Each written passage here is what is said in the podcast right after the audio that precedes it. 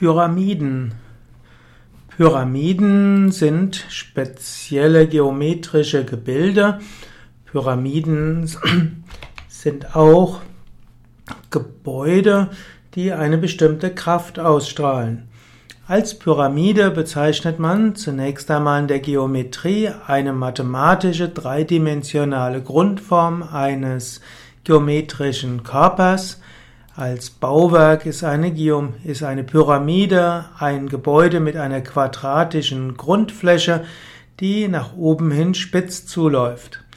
Es gibt Pyramiden bekannt in Ägypten, in Lateinamerika, in China, auf den Kanaren und auch in anderen Regionen.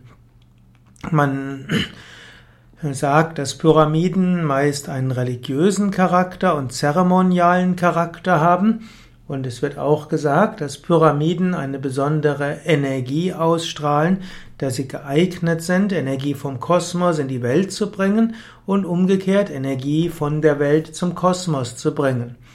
Pyramiden sind manchmal hohl und dienen der Meditation oder auch verschiedenen Ritualen und Kulten. Es gibt aber auch Pyramiden, die, die nicht hohl sind und wo Menschen nach oben gehen können, an bestimmten Teilen der Pyramiden äh, meditieren können oder eben auch Riten ausführen können. Von besonderer, äh, von besonderer Mystik sind die Pyramiden in Ägypten, die ja schon viele tausend Jahre alt sind und bis heute ist es unklar, wer die Pyramiden errichtet hat, wie es möglich war, solche riesigen Bauwerke zu errichten und wozu sie errichtet wurden.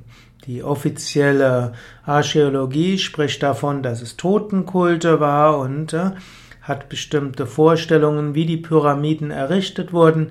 Andere, insbesondere auch Bauingenieure, bezweifeln die Theorien der Archäologen und meinen, so einfach konnte man diese Riesenbauwerke nicht errichten. Manche sagen, dass die Pyramiden von Außerirdischen errichtet wurden, andere sagen, dass es dort parapsychologische Kräfte gab.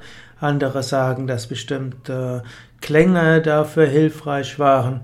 In jedem Fall sind die Pyramiden in Ägypten bis heute Orte, wo man tiefe Meditation haben kann und wo es besondere Kräfte gibt.